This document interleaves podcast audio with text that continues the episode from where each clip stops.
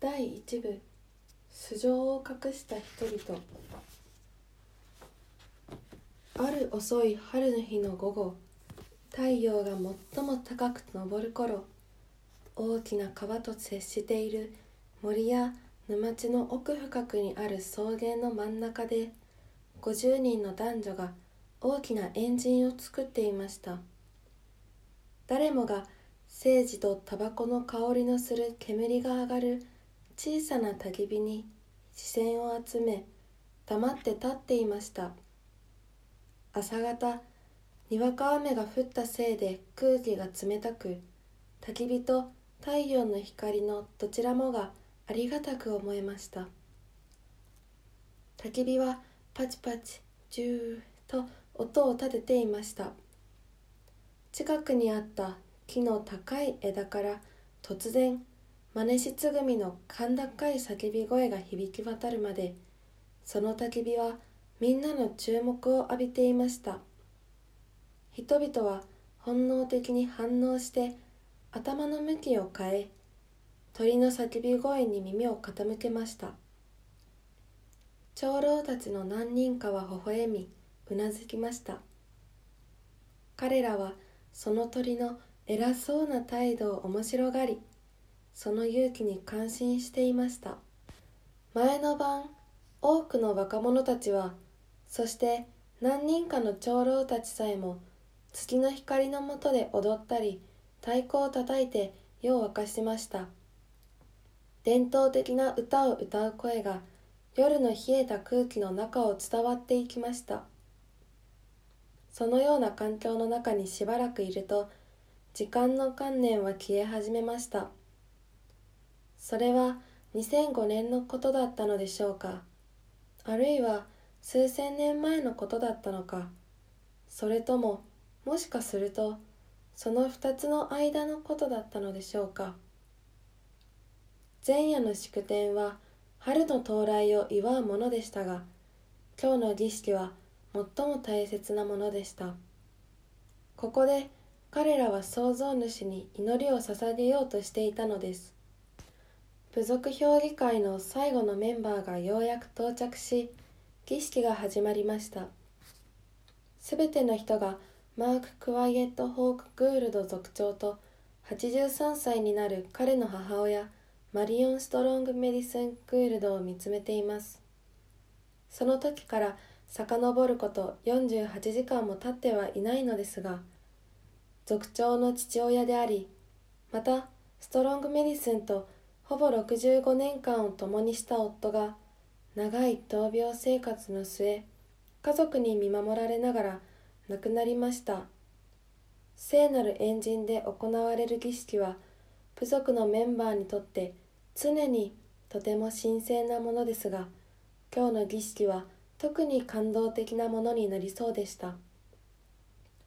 ストロングメディスンは長老たちのためにエンジンの中に置かれたいくつかの椅子の一つに静かに腰掛けました。彼女は背筋をピンと伸ばし足は女性らしく足首のところで組まれていました。太陽は彼女の肩まで伸びた白髪に反射していました。服は灰色のカーディガンと長い格子島のスカートを身につけていました。族長が話をしました。彼は皆に儀式が神聖なものであることを思い出せようとしたのです。誰もが祈り創造主への捧げ物であるタバコを焚き火に投げ入れる機会を与えられることになっていました。族長は宗教上の指導者で部族評議会の共同議長でもあり儀式を司ることになっていた。ルイス・グレイス・クウォーレル・ピアスにうなずきました。グレイス・クウォーレルは祈りは自分自身のためではなく他の人々のために捧げなければならない。そしてそれぞれの人はエンジンの元いた場所に戻る前に焚き火の周りを一周しなければならないと告げました。それぞれ一人ずつ毎回立ち止まりグレイス・クウォーレルから乾燥させたタバコの葉を受け取って焚き火へと向かいました。焚き火のそばでひざまずき長い時間をかける人もいればタバコの葉を素早く焚き火に投げ入れる人もいました。それぞれにとってそれはその人だけの瞬間でした。しばらくするとストロングメディスンが祈る順番となりました。族長は優しく手を差し伸べストロングメディスンはその手を取って椅子から立ち上がりました。息子である彼は母親を守るように敬意を示しながらそして母親はしっかりと落ち着いて二人で焚き火へと向かいました。息子はグレイス・クウォーレルが近づく時も母親の腕を離しませんでした。乾燥させたタバコの葉を手に持ちストロングメディスンの祈りの準備が整いました。グレイス・クウォーレルが見守る中族長は母親を焚き火の近くまで連れて行きました。しかし突然彼は立ち止まり脇に立ちました。ストロングメディスンが一人で最後の数歩を進もうとしたためでした。ストロングメディスンが祈りを捧げるためにひざまずき静かにその唇が動き出すと目をそらす人もいましたが同情したように見つめる人もいました。タバコの葉を炎の中に巻くと炎はパチパチシューと音を立てて語り返ししばらくの間彼女の姿は煙のベールで消えてなくなりました。彼女は立ち去りがたそうにしばしそこにとどまりました。祈りの円陣に加わっていた人は母親の長いスカートにしがみついていた小さな子供たちでさえも誰一人動きませんでした。その瞬間は彼女のためのものだったのです。ついに彼女は立ち上がり思いを込めて焚き火の周りを一周し再び彼女の息子の腕を取り円陣の彼女のいた場所まで戻るよう連れて行かせました。マリオン・ストロング・メディスンは今まさに夫への別れを告げたのでした。1万年以上の長きにわたってもしかするとこの同じ青々とした草原で彼女の部族の女性たちは同じやり方で愛する人たちを旅立たせてきたのかもしれません。第一章存在すら知られていない土地で。私が初めて夫を見たのは14歳の時だったわ。彼のことをいつの日か一緒になる相手だと思ったし実際に私が18歳で彼が20歳の時に結婚したのよ。私は1922年4月25日にマリオン・トリス・パーネルとして生まれたけれどインディアン名はストロング・メディスンというのよ。その名前を30年ほど前にもらったんだけどそれは私が植物やハーブについて多少知っているのと私の性格にそれが合っているからなんだと他人からは言われるわ。これまでずっとみんなが助言を求めてやってきたの。それは私が率直な物言いをすることをみんなが知っているからよ。私はニュージャージー州のブリッジトンで生まれずっとその周辺の同じ通り沿いで暮らしてきたのよ。そこはデラウェア湾に近いニュージャージー州の南部にあるの。大方の人はニュージャージー州のその辺りのことは存在すら知らないわ。ほとんどが農地か沼地のとっても綺麗なところなのにね。夫と私が育った頃私たちの部族はいないふりをしていたのよ。素性を隠した人間だったの。私たちは他の人たちと同じように暮らしていたからそれを見破ることなんて誰もできやしなかった。白人のような身なりをし普通の仕事に就き教会にも通っていたの。でも私たちはインディアンだったのよ。今だって私たちは普通の服を着て家に住み車を運転しあなたたちと同じ食べ物を食べているから多分あなたたちには私たちを見分けることなんかできやしないわ。保留地に住んでいるわけではないしパウワウや部族の行事といった特別の時にだけ昔の生活を思い出して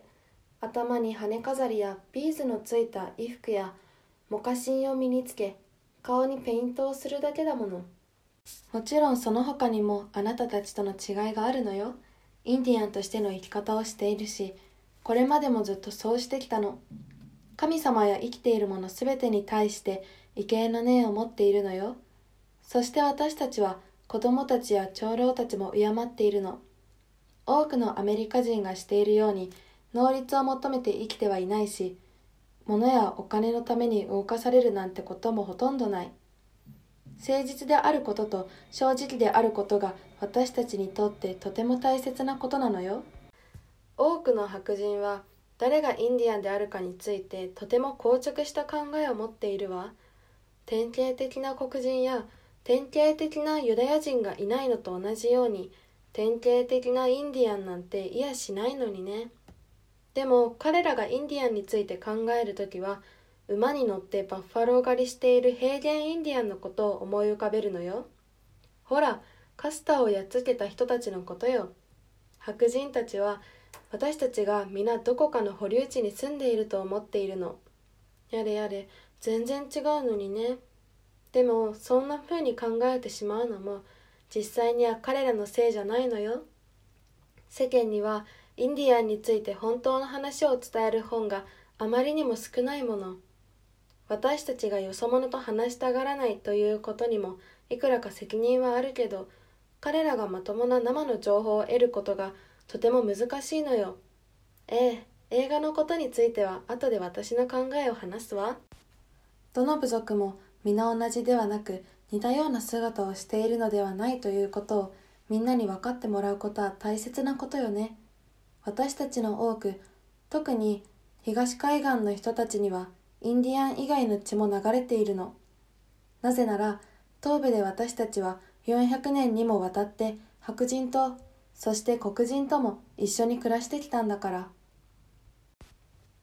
例えば私の母は白人の血が少し混ざったラナピ族だったの。父もその母親の血筋から見ればインディアンだったけれど黒人との根血でもあったの。彼のひいおばあさんがメリーランド州にいた奴隷だったからよ。うちの家系図を見ると人種という点ではとても複雑なの。でも私は何にも増してラナピ族よ。ラナピ族だとして育てられたんだから。夫の名前はウィルバート・グールドだったけど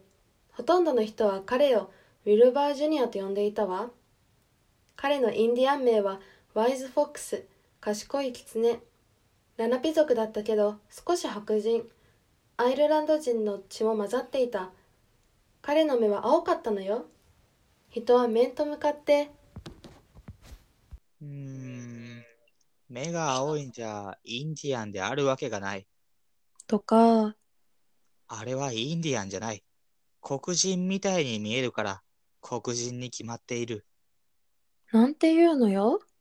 このことに関してはみんな本当に失礼になれるんだから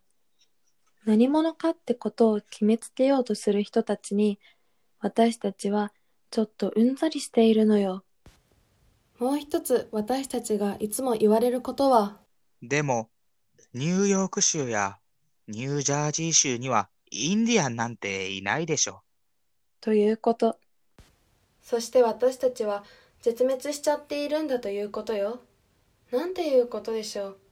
きっとみんな白人がやってきてこの土地を発見するまでここにはウサギやリス以外誰も住んでいなかったと思っているのよ。でも事実は400年もの間私たちは殺されあちこちに移住させられ多かれ少なかれとてもひどい扱いを受けてきたということよ。他の部族に何が起こったか例えばチェロキー族のことはかなりよく知られているわよね。彼らは合衆国の兵隊によって保留地に向かって西部へと歩いて行かされその道すがらたくさんの人が命を落としたの。